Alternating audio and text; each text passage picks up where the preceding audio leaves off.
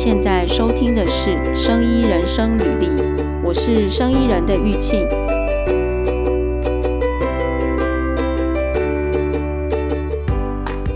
今天要聊那个就是 RA 这个角色在医药产业的职缺里面，到底都在做些什么事情？今天来跟我们聊这个题目的是 Amelia，因为 Amelia 呢自己就是一个 RA。他做过药品的 RA，医疗器材，还有做过药品加上医疗器材的 RA。Amelia，RA 到底是什么？可以先帮我们介绍一下吗？我觉得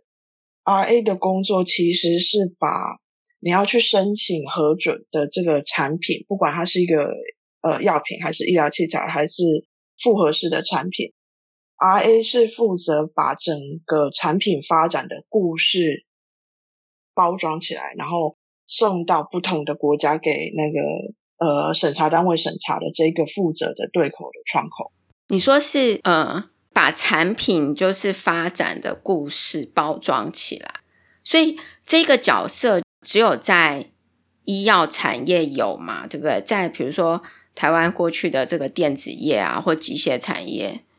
好像没有这个独特的角色，是因为说在医药产业有法规这件事情吗？在呃其他的比较受到高度规范的产业，他们也会有类似的人，只是他们可能职位不一样，然后呃工作的内容也不太一样，但是主要大家的目的都是为了要让公司的产品合规。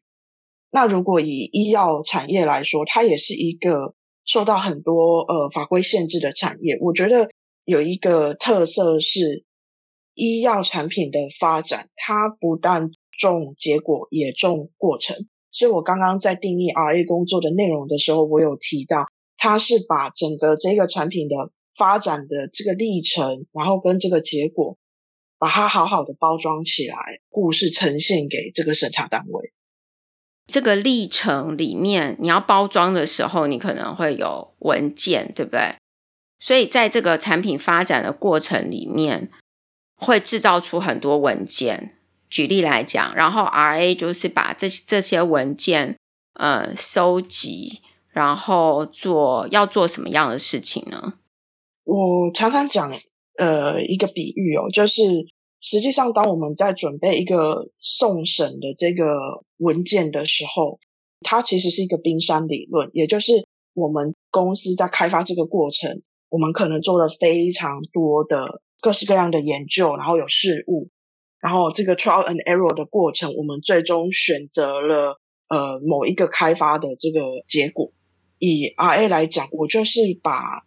这一个。我们刚刚前面讲到了这么多年来的发展的历程，然后到后来为什么我选择这一个我现在想要申请上市的这一个产品，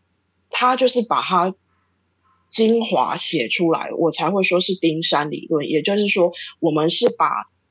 冰山的一角，最重要关键的一角交给这个审查单位来看。那在我们公司内部，我们其实是百分之九十埋在水里面的这部分，是我们为了开发这个产品做的所有的努力。那 RA 是要在里面去挑说哪一些是关键，哪一些是官方审查的重点，然后用什么样子的方法转译成什么样子的格式给啊、包括语言给我们想要去送审的这个呃单位来看。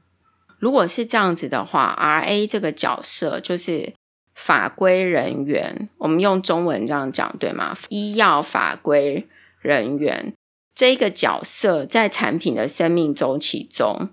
它是什么时候就要开始介入？假设我现在要开发一个产品，我要在什么时候就来跟 RA 的人员要来谈？我自己的经验是早一点开始谈会比较好。如果我们以我们刚才的这个冰山理论来来讲哦，嗯。RA 有经验的人，他已经知道我最终要呈现出去的这个百分之十精华何在。那对于开发者来说，对于公司来说，你的这一些关键的地方，就是你在开发的过程，你要注意在这个地方要把它做得好，做得呃仔细，然后你要知道有哪一些法规的要求不要漏掉。那所以我才会讲到说，如果你从早期开发的时候就已经有 RA 的意见在里面，你就会知道说，我在这个部分不但这一个技术是重点，而且这个技术背后已经有法规要求，我要做到 A、B、C，我就要记得我 A、B、C 都有做。嗯、那或者我的这个技术里面有哪一个呃国际标准，我应该要从一开始就把这个国际标准带进来，而不是用我自己厂内的。自己开发的想法，这会影响你的整个开发的过程，是不是有实际上切入到重点，切入到未来你可以获得那个审查委员的肯定？这个就是我认为 RA 可以帮忙这一个产品开发的时候，有一点点像是给你一个指南针，而这个指南针指向的是法规怎么说，然后实际上在审查实务上哪一些是重点，它可以让你在研究开发的时候，不要忘记把这些重点纳进来，让你的这个结果是很快可以通过这个法规单位的审查。所以，RA 这个角色要懂很多的法规嘛，可能跟这个产品相关的，或者是说就是要送审的时候的这些法规，然后同时他要有一些实务经验。在送审的时候遇到什么样的问题，然后他能够做什么样的反应，那提供给这个公司的在这个开发的这些人一些意见。以刚刚这样子的一个状况的话，RA 这样子的专长哦，该怎么样去学习，或者是说得到这些专长？第一个，我们先讲说需要哪些专长好了。像我刚刚那样举例是不是正确？假设我现在是就是一个 RA 小白，我想要。毕业之后变成一名 RA，我要怎么去学得这些知识？如果你原本的教育背景里面，你可能懂化学，或者是懂材料，或者是呃一些工程，它会是你一个很好的入门。那或者你是任何不同的科学学门的训练过，你知道要怎么样去做。收集资料，然后怎么样把你获得的资料转换成目标需要的内容，这也会是一个。我现在讲的都是一个比较广义的能力，因为我觉得，嗯，RA 会有一些专精，也会有一些广义的，没有错。RA 必须要去了解法规，所以有其中一个就是你具备去检索法规，嗯，解读它，你知道怎么样把它转译成你们公司现在需要的内容。所以你要能够找资料、消化资料，消化完之后，怎么样把它转换成你们公司的人在什么部门要应用到什么样子的内容，你要能够清楚的告诉大家。那另外一个是你要能够把不同的国家的法规读进来之后吸收了，那再来你根据不同的国家现在公司的这一个产品说，我们想要送台湾核准之后，我们接下来想要去。美国跟欧盟，那我们刚刚已经讲到不同的国家，你要怎么样知道说，那好，我第一步想要台湾的时候，台湾有哪些哪些要求？那公司想要美国跟欧盟，那我们刚刚就讲到这个 RA 跑去收集了台湾的要求、美国的要求、欧盟的要求，你还要能够融会贯通，告诉公司说，那你应该做这一些内容，它可以让你过台湾、过美国跟过欧盟。所以这也是一个需要你能够收集资料、消化它、融会贯通之后，告诉公司说，那如果你接下来把这些做完的话，你接下来想要去送中国，那你要从一开始就思考，中国有一个这个部分的要求，是中国比较特别加严的。你如果想要也同时涵盖中国的市场的话，你应该要在设计一个实验的时候，必须把中国这个比较，因为它严格的要求，把它放进来。那或者欧盟在这样子的产品上面，它比较着重什么样子的审查，所以你这部分的技术的工作要做到这些。美国它的 FDA 有根据你的这个功能的叙述，它有出一个特别的指引，它的指引里面已经要求你应该要做这样子的测试，去证明你的这一个呃宣称的时候，这个是 RA 应该要带进来，让公司知道接下来如果想要有什么样子的市场。那现在就应该做哪一些准备？嗯，所以我觉得这个是呃，为什么我刚刚回来哦，提到说，如果我现在是做医疗器材的 RA，我很有兴趣。嗯，你可以看一下你以前教育背景上面你是学什么，你可以往这个方向去找跟你的呃过去的学习相近的产业，那你必须从这里面去长出说，我要怎么样去找法规的资料，怎么样去把它转译成法规的要求，变成是我们公司内部发展的时候的一个内部要求。我觉得这会是一个很好的开始，但是这其中也会有一个是你要如何敲开第一块砖，让你可以往 RA 工作做。我觉得这中间需要你去花一点时间找一下。有什么可能是类似的公司相近的职缺，可以让你靠近 RA 近一点，然后有机会的时候变成这个角色？它会有很多东西是你要从做这个工作开始，慢慢的去学习。嗯，这样听起来，RA 需要有能够接收大量的这个资讯，然后做快速的检索，把它了解之后。针对你要的目标去知道说该怎么做嘛，例如说我要送哪一个国家，我应该要做什么，然后把这样子的资讯要反映给公司的在做这些产品，现在要开发这些产品的人，或者他要设计实验。嗯，假设在审查的时候会有一些实务的经验，这个就是变成也是每一个 RA。他自己的经验跟经历的事情，不是能够快速学习到的部分嘛？对不对？嗯，我觉得这样听起来，我现在有感觉，是不是其实 RA 这样的工作的确除了医药产业，应该其他的产业应该也有，会有哦，电子业，然后呃，汽车业很多，金融业也有，呃，只是他们不叫，他们会叫什么？他们有很多就叫做呃合规合规的人员，诶，那 RA 这个会叫做跟法律相关吗？所谓的这个法规，它是一个法律吗？它跟法律有一点点差别，但是通常会蛮相近的。很多公司的 RA 跟那个呃法务会常常在一起密切的工作。嗯，我刚刚要提到做 RA 的人有一个特质是。你必须要耐得住无聊，你愿意去读每一个国家的这个它的医药的这个法规，嗯、那所以你要愿意读这个法规。那如果我们讲到读法律的人，他就要看他的专门是什么。你要呃愿意去读民法、刑法，然后变成是这一些法条的专家。那对于 RA 来讲的话，我们读的是每一个国家对于它的医疗产业跟医疗产品的。管理的法规法条，然后我们要变成是懂得去应用它的那一个专家。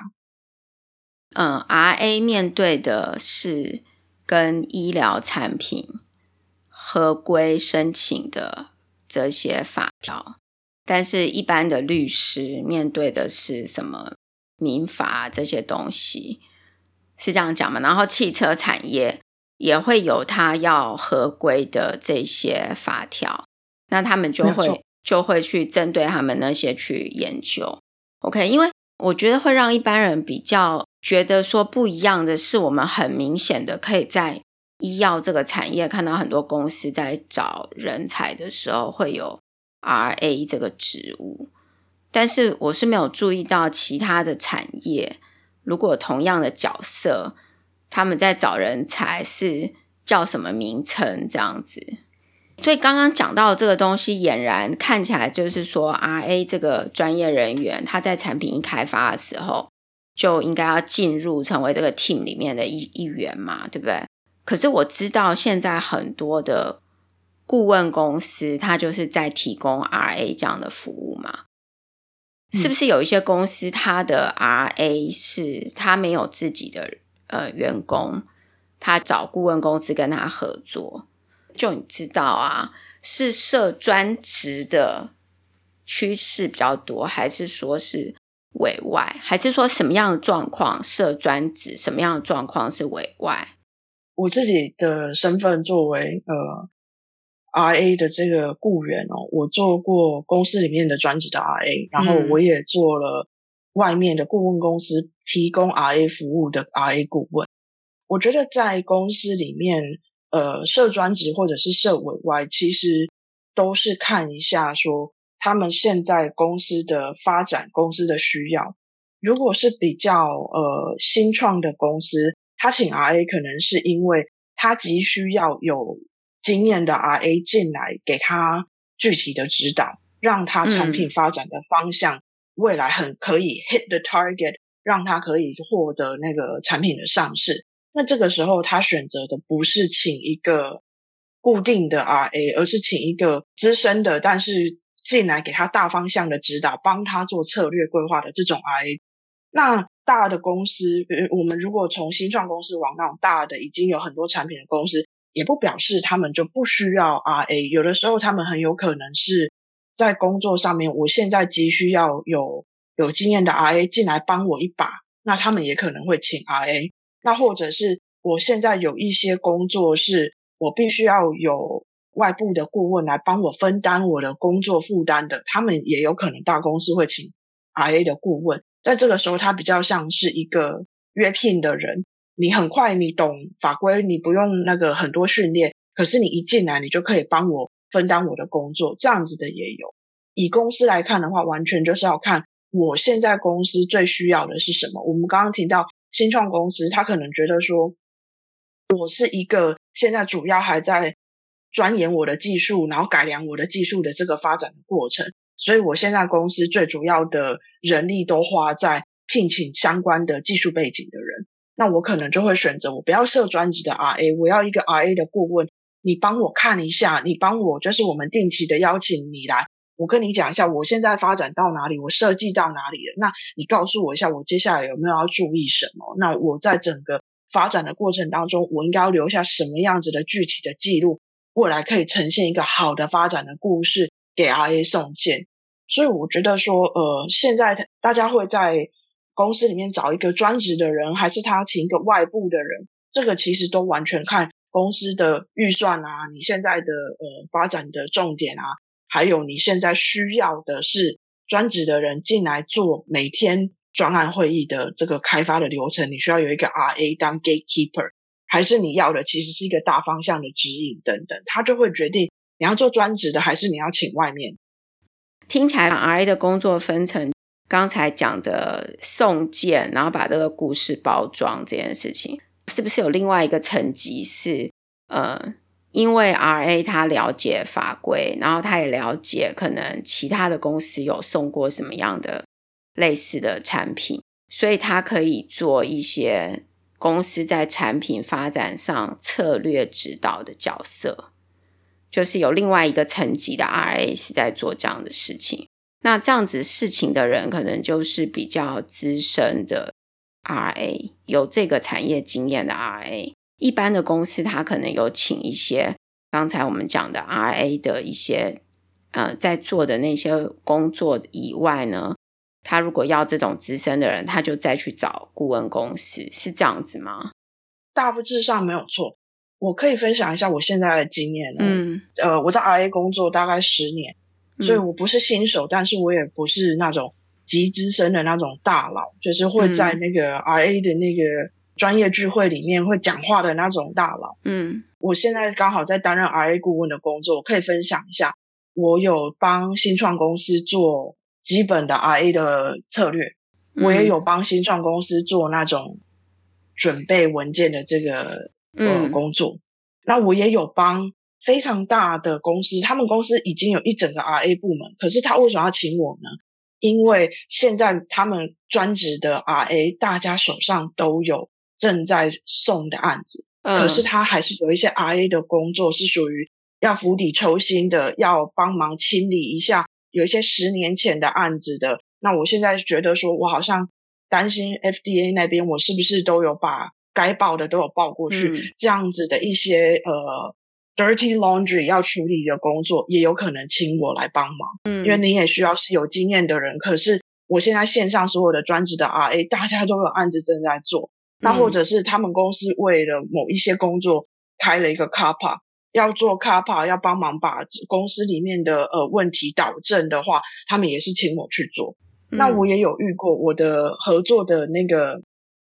网络里面有一个，他是一个非常资深的 RA，嗯，他在我所在的这个国家哦，如果是属于医疗器材的 RA，大概大部分的人都听过他的名字，那其实他已经差不多要七十岁了。嗯，那他的好处是什么呢？他只做非常大方向的策略规划，然后他会在会议里面跟客户讲说，我听起来大概是什么样子的呃策略，对你的这个公司现在的情况是最有利的。他就是提供你刚刚最后提到这个非常大的策略，然后他会告诉你为什么呃利弊何在。可是他就不去做实际上的 daily operation 的 RA 工作。那 RA 工作还有一个蛮重要的内容是在于送件的时候，公司的文件是属于原始资料，你必须要有人把它转换成一个格式，这个格式是你所在的这个要申请的国家它要求的格式。所以 RA 也做了这个转译的工作，它除了转译。法规的要求变成公司内部的要求以外，它也在转译公司的报告、公司不同的呃会议记录等等，怎么样最后转变成是在审查送件的时候格式的要求，这也是 RA 的工作之一。这样听起来的话，RA 需要有一定的语言的，就是能力嘛，对不对？嗯，我觉得很有趣的是哦，你如果去读。不管哪个国家法规，你拿台湾的那个医疗器材管理办法来读就好了。我觉得其实即使是用我们的母语，你来读法规，你要怎么样去解释它哦，这个都是一个学问。那如果我们刚刚提到说在，呃药品或者是医疗器材的领域里面，呃，如果你想要走国际化的话，你就必须要以英文为那个主要工作语言。然后，如果各个国家它在某一些部分，他说。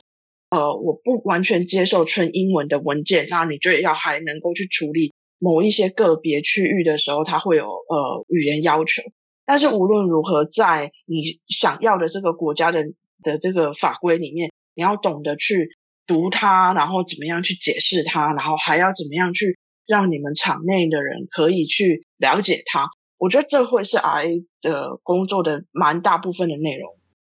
举一个例子好了。我现在不是一个 RA，那我想我想要成为在台湾的一个药厂好了工作的 RA，那这个药厂它有需求要呃送件台湾的法规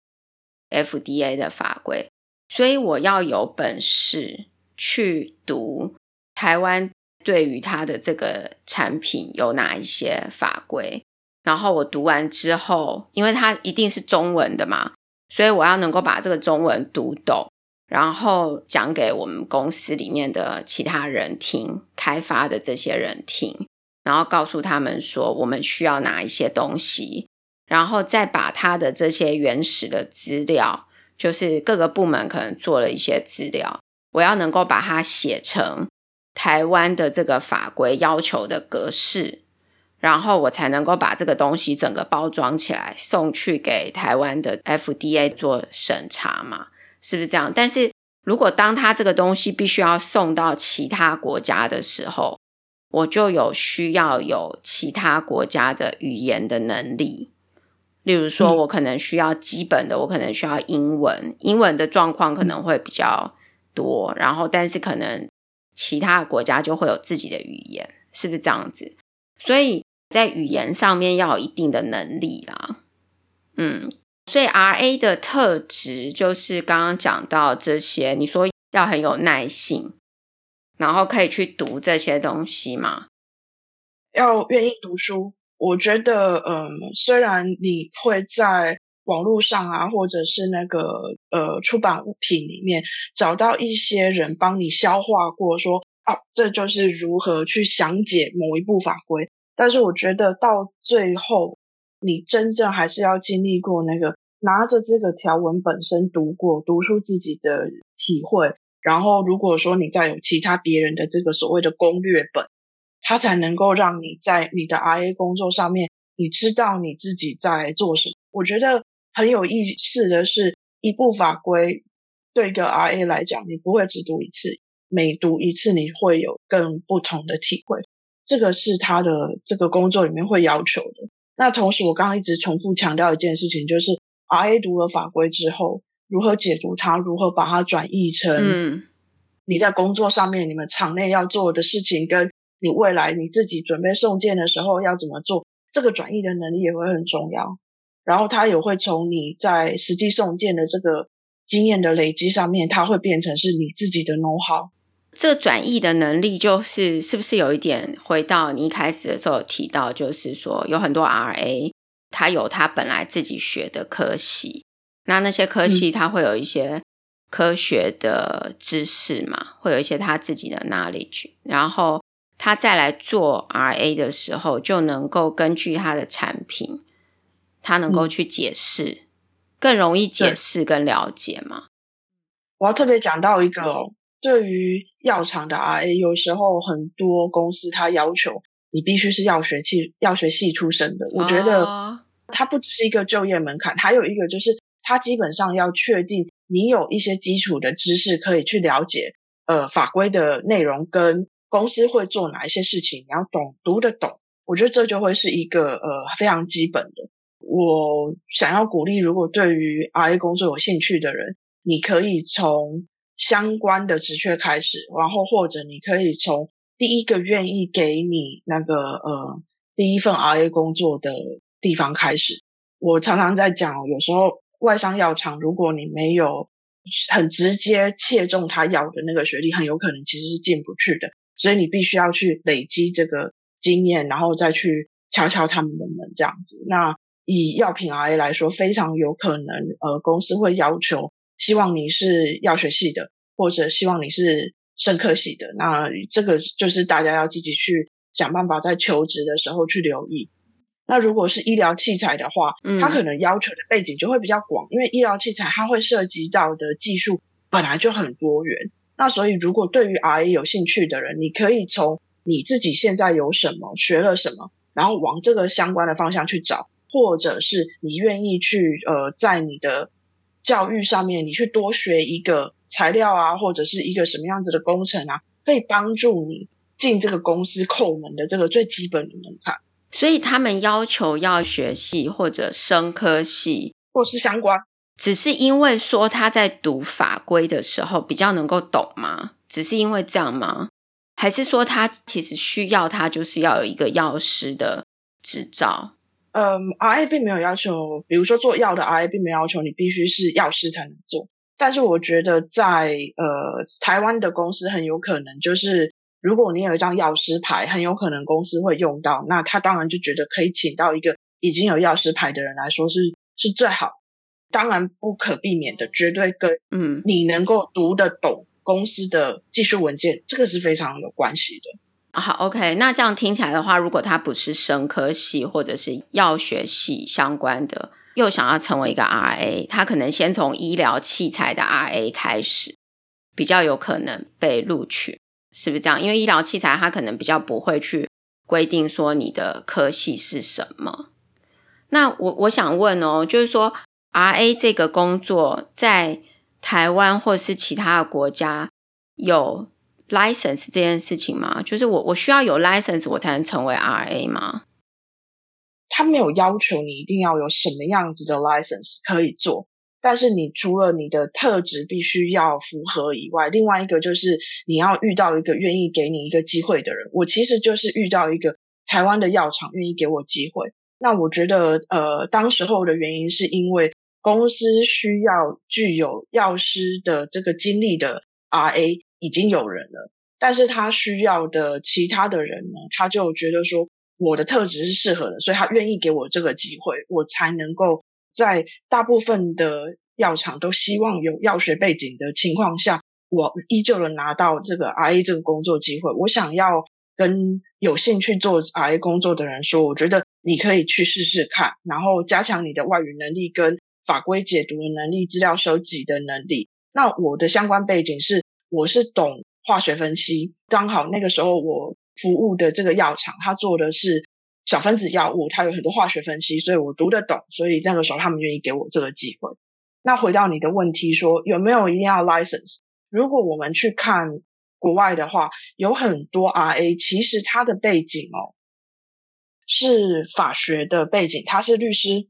那为什么会这样子？就提到了我们刚刚讲的那个呃，RA 的工作内容所需要的，包括一个就是你懂得解读法条。那所以呢，也有一些我们会看到，在国外的话，他跳转做 RA 工作的，他的背景比较多。除了你可能是学工程、学化学，然后学呃生物、学法律，都有可能会转做 RA。那呃有没有一些相关的培训？有，在台湾哦，你可以去留意一下，像北医也有开这样子的课程，它是属于硕士的。一个学程或者是硕士课程的一部分，那也有在西方国家，比如说在美国有好几个学校，Johns Hopkins 是一个蛮有名的，他们就直接就是 Regulatory Science 或者是 Regulatory Affairs，加拿大也有。那如果说我们不要去想说，哈，我我我还要再去重新念一个硕士吗？我我有疑问，那很有可能你可以去考虑的是，在美国有一个 RAC。就是 RAC 这个认证，它其实就是一个美国的 RA，或者说以北美为主的 RA，他们想说，我们希望让 RA 也有一个类似证照或者是认证，还有学习的课程的这个体系。所以其实他们是一个民间组织，一群 RA 们，他们组合起来，他们有卖书、卖课程，然后他们有举办考试。那他们就有针对你是药品的 RA 还是医疗器材的 RA，那也有再去再去细分说你是对美国的呃医疗器材或美国的药品，或者是你是对欧盟的，他们有针对这样子去提供呃课程，然后也有举办考试，然后他也有再教育的课程，你考过了这个他们的 rack 的这个照之后，他也会需要你一直重复的回去再学习才能够去换新这个照等等，所以确实也有。然后我觉得，如果你在台湾的话，你可以留意自强基金会等等，然后有时候工研院也会有，那去看一下他们开的这个课程，然后他会在课程里面会写说，适用的人，如果你是从事法规工作，你是 RA 的话，你可以去学。我觉得这一些都会是你可以呃入门的这个呃方法。刚刚有提到那个 RAC 啊，它是。一个北美的民间组织，所以 RAC 就是什么什么法规 certificate 吗？RA certificate 吗？还是什么？对，这个其实就是他们自己做的。Okay. 他给你证照吗？很像托福这样子考试这样。这种民间的东西自己办的，可是因为它的影响力够大，它集合的 RA 够具有代表性。他们的组织叫做 RAPS RAPS。那 RAPS 下面提供的这个 RA 的这个证照的考试就叫做 RAC。那所以你们可以利用这个呃关键字去找哦。那它的这个好处是在于你可以买它的出版品，然后比较有系统的去学。然后他们的出版品呢是已经消化过这个法条，然后告诉你说这个重点是什么。那你需要花这个时间去读。它当然它的整个内容都是。英文的，然后你必须要花那个，就是缴报名费去参加它的考试。嗯，假设说我现在想要成为一个 RA，然后我去参加这个它这个 RAPS 之后，我也考了这个 RAC，我拿到了这个 certificate。那我去申请工作的时候，我去面试的时候，它变成是我的一个叫什么？支持我做这件工作的一个证明嘛，但它并不是一个必要的、一定要的东西嘛，对不对？现在的 RA 的 license 听起来就是这种 certificate，应该不是 license，应该说是 certificate，是这样的一个角色嘛，是一个支持的角色，但并不是一个必要的角色，对不对？是。比如说台湾应该也没有一个，呃，你一定要有。举例来讲，像医师，他要有医师的 license，他才能当医师嘛。但是 RA 应该是你要有具备这样子的能力，工作的能力，但是它并没有一个，就是说你一定要考过这个，你才能够成为 RA 嘛？对，这样有比较了解，就是说，假设任何一个人啦，他想要成为 RA，他应该要怎么样去着手他能够做的事情？哎，对，那刚刚还有聊到，刚刚讲的 RA 其实这工作听起来不简单，就是很多事情要做，但是。如果他现在是一个嗯刚毕业的社会新鲜人，那他找到一份 RA 的工作，这个一般 RA 的薪资会怎么样？我觉得在台湾哦，RA 的薪资的那个 range 可以很大，它真的完全就是我们讲的那个愿者上钩，公司给你的薪水就是这样子。那你会不会觉得他是拿香蕉来请猴子，还是他是真的拿一份正经的薪水来请一个可以胜任 RA 工作的人？我觉得他很见仁见智。之前确实有一些大家的内部的讨论哦。等一下，我可以分享一下有哪一些那个资源，网络上面你可以去找哦，那 RA 的薪水的分布大概怎么样？你可以其实从里面去发现哦，他虽然要求要。懂法规要能够做送件，嗯、那很可很有可能有些人薪水是三万多块，那也有人的薪水是接近十万块，和超过十万块等等都有。它跟经历有关，跟公司规模有关，跟最重要的是公司愿意出多少钱，你能不能呃搭上这样子的职缺也有关系。所以你必须要累积自己的资历，并且要留意就业市场上的这个职缺的情况来。帮你自己做比较好的这个呃打算。假设现在是刚毕业好了，我的第一份 RA 工作，比如说像我，我以前做工程师的嘛，所以我会我大概知道工程师，如果你刚毕业的话，在以前我们那个时候可能就是四万二，然后三万，也有一些公司给三万八或者是四万二，那也有比较好的可能给四万五或者五万。那我知道像现在的。工程师如果是刚毕业的话，就是假设硕士毕业，有一些比较好的会给到，比如说就直接给你五万块这样。那如果说像是 RA 的话，假设刚毕业，因为我觉得有点不太一样，可能用工程师比比喻可能不一样，因为工程师可能很多都是你以前在学校你就是学这些东西了嘛，但 RA 这些东西可能。在学校就是没有，所以我现在请一个人来做 RA 的工作。我现在是一个公司老板，好了，我找一个人来。如果他是刚毕业的，俨然他就是不可能有做过 RA 的工作嘛，对不对？嗯，所以我自己在想啦，如果以这样的状况，他的薪水可能起步的时候，会不会是因为这样子，所以会看到那种可能三万多块，那但是他慢慢累积经验之后。嗯可能到十万或者超过十万都有可能，是，是不是类似？可能、嗯、可能会是因为这样，在台湾的工作哈，RA 来讲的话，我觉得如果你问我，我会把它分成台北与非台北。RA 的工作里面，因为大部分的这个产业哦，它公司都会在台北，它可能就算总部不在台北，他可能在台北也会有办公室。原因是因为。送件的这个 TFDA 啊，他们在台北。嗯，嗯，那还有一个就是本来就是很多公司都集中在台北，所以你如果说你在考虑 RA 这个工作的话，很有可能你要有第一个问你自己的问题是说，我要在台北还是非台北的地方工作？我在十年前第一份 RA 的工作其实。我是在非台北的地方工作，我确实拿到了三万多块的薪水。那一个公司它的那个加薪的幅度比较高，所以我在离开的时候，大概在三年的时间里面，我的薪水是五万多块的时候离开。嗯，那为什么会这样子？除了他在非台北，所以我的起薪比较低以外，另外一个还有就是他在非台北的地方，但是他觉得你是一个好用的 RA，他想留住你的时候，他也自然愿意给你薪水。所以这就是为什么在工作上面哦，你先拿到第一个愿意给你这个机会的人，因为你刚刚举的例子是、嗯、我刚毕业，我没有经验，我怎么办？你要先大量的去投，然后想办法拿到愿意给你第一个机会的人，之后你再透过你的工作的表现，你可以在你原本的地方成长，或者你可以换公司。我在这个非台北的的这个公司，他给了我。第一个能够跨入 RA 的领域之后，其实我非常感谢他，因为我学到好多东西哦。嗯，然后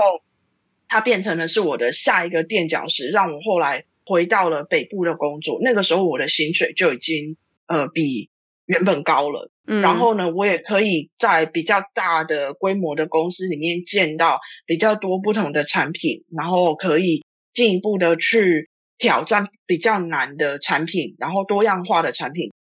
然后我后来也因为这样子，让我后来就离开台湾到别的国家去做 RA 工作。嗯，这就是我想要讲的，就是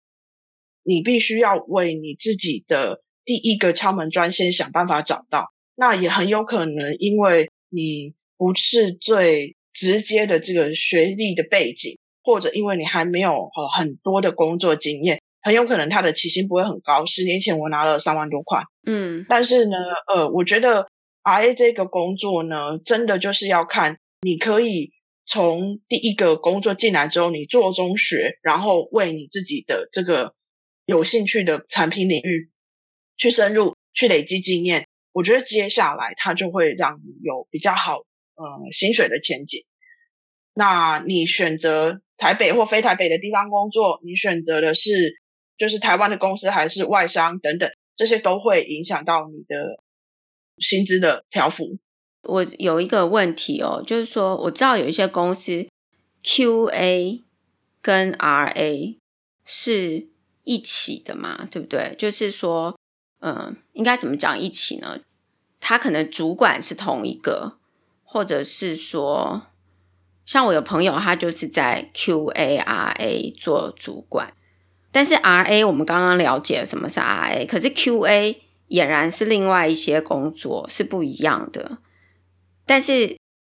最后它是一起的，怎么讲？它是不是某某种程度相关？你想想看，这一间公司我们到底要做什么？我们就是想要做出一个。医疗产品符合法规，我们可以卖。那我们这个公司里面就有很多不同的部门，然后大家都是为了同样这个目标哦。那为什么有的时候你会见到 QARA 在公司的组织里面是属于可能同一个老板，嗯、那甚至它可能合并成一个部门就统称 QARA。通常在医疗器材比较常见哦。为什么会这样子？是因为在工作上面，RA 是要帮忙合规，然后 QA 呢，他手上拿的是关于品质系统与品保相关的这个法规的要求，他要去落实执行，所以很多时候你会发现 QA 跟 RA 其实是密切的在一起工作的。那我跟 QA 在他他在执行这个特定产品的这个品保的工作，那接下来当然就是要拿这一些呃呃记录，要去准备我的这个送件，所以我们会很长很密切的在一起工作。他确实是因为他的工作在不管。流程上、结果上会比较相近，所以很多时候 QA 跟 RA 会很密集。那我刚刚有提到，有很多 RA 会跟公司的法务也会蛮呃在一起密集的工作，因为我们都是想要让公司符合不同面向的法规，所以也会常常在一起工作。嗯，OK，哎，这样有比较懂，因为因为我一直想说，为什么很多部门、很多公司会 QA 跟 RA 变成是一个整合的部门？然后，但是听起来他们又是做，就是我们又知道他们做不一样的事情，但是为什么被合并在一起？然后是不是今天你如果去应征一个 RA，他有可能也会叫你做 QA 的工作？这完全要看你的那个呃工作的那个描述，就是你的 job description 是什么？嗯，我觉得。对于做 RA 的人哦，如果你比如说有有兴趣往 QA 发展啊，或者是 vice versa，嗯，就是你本来有 QA 经验，你想要去学习 RA，我觉得他确实都会是蛮有可能。嗯，好啊，诶，这样子这样子，现在开始有比较，就我啦，我觉得我觉得我有更了解 RA 了，而且我听起来，我觉得 RA 需要蛮大的阅读。资讯量必须你要有愿意去阅读，沟通的能力也要有，因为你要跟这些其他部门的人做沟通，还有跟 FDA 的人做沟通，然后你要阅读资讯，然后你要能够 interpret 这个资讯嘛，讲给其他人听，然后你还要能够，因为这些法规会可能一直不断的更新。所以你需要再去跟上新的法规，你不能用旧的脑袋来看新的事情嘛，类似这样子。是但是它比较，嗯、呃，我们稍微把它做一下这个 summarize 一下，我们今天聊的部分就是说，RA 这个角色，他有做准备文件，把你整个产品开发的这个过程里面包装成一个文件，然后送给 FDA。也有一些工作是你要做。策略的规划，可能你跟这个产品在一开发的时候，你就进入他们的 team，然后做讨论，然后提供适当的这个产品策略规划的建议。因为根据你过去了解的法规是怎么样做的，然后有一些 RA，就是说你刚刚有提到，在顾问类的 RA 可能会做到是呃人力资源的部分，呃支援 怎么讲？就是他们可能太忙了，然后需要顾问 RA 顾问来支援，或者是可能特定的经验，他需要你的经验嘛。然后有一些比较他们觉得呃繁琐的工作需要找你来做，呃，在。就是说，我们刚刚聊就是他的职务本身，然后你必须要有什么样的特质。另外就是他没有一个 official 的 license，但是市面上有很多管道可以学到 RA 的技巧跟能力。你可以获取很多如何变成 RA 的资讯，包括有这个课程可以上，然后也有一些民间的组织，他们有提供，他们有卖书，然后他们有。出自己的 certificate，这些都是可以去找资料的。因为 RA 主要在这个药品、医疗器材或者是医疗器材加药品，所以它会有蛮多的 RA 都是呃跟这个生医相关的科系出来的人，可能是药学系的人或是生命科学系的人来做这个。但如果你都不是的话，你还是有机会，就是 怎么样能够先。有第一份工作，然后去学这个 RA 在干嘛。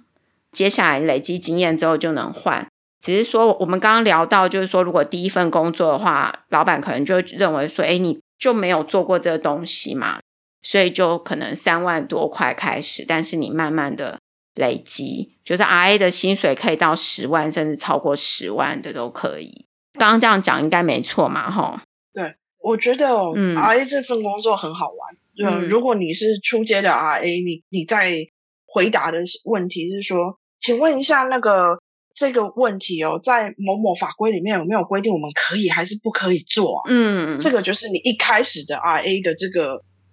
工作先一开始的挑战。嗯，对，那你要你要懂嘛，你要懂法条写什么。那人家说，哎，这个是规定可以做还是不可以做，还是没规定啊？那再来呢，进一步呢，你就是要告诉公司说。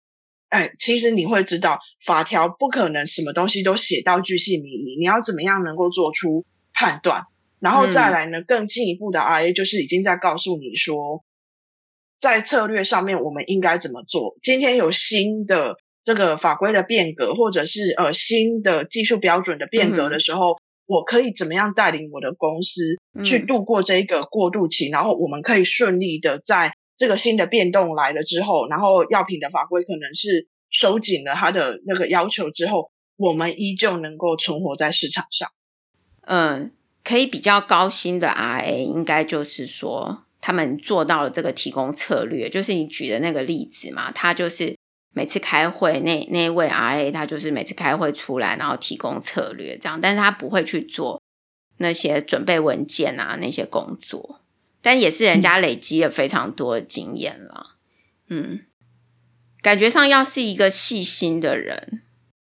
可以这样讲吗？要细心的人，然后呃，愿意读文件，然后愿意埋头写文件，愿意花时间去想我们还可以怎么样做，然后愿意参与到把法规的要求转成公司的要求的这个嗯过程。那我我觉得他会。很 rewarding，所以我非常鼓励。然后我也觉得说，不管你是社会新鲜人，还是你已经有一定的工作经验，如果你有兴趣的话，其实都可以往这个领域走。那它有一个好处是，它的工作不会太无聊，你会有一些挑战。可是呢，它也不会让你变成是那种你的生命周期很短，必须要一直不断的。每天都有新的问题，然后轰炸你，然后你必须要今天遇到问题，今天就要解决。他的工作的这个步调哦，不是这个样子的，所以我会认为说，RA 这份工作，如果你愿意做，你有兴趣，你的个性特质是适合的，它是一个可以长久做的工作。这其实是我在分享，我年轻的时候，我曾经在快速消费品的行销的工作担任过，所以我知道那样子的工作，它的呃生活步调会很快。可是我当时候觉得，如果我三十多岁、四十岁的时候，我还会在这个圈子吗？我见不到我自己依旧在快速消费品的行销工作做事情。我发现 RA 的工作对我来讲，会是我在十年后、二十年后，我依旧看见我自己在这个领域里面耕耘，所以我那个时候做了这个转职，这也是我想要分享给对于 RA 工作有兴趣的人，我自己的心路历程。谢谢 Amelia 跟我们分享这些东西，谢谢。如果你喜欢我们的讨论，或者想听我们讨论其他的题目，欢迎在生医人生履历的网站 podcast.bellmeter.com 或者 Apple Podcast 留言给我们哦。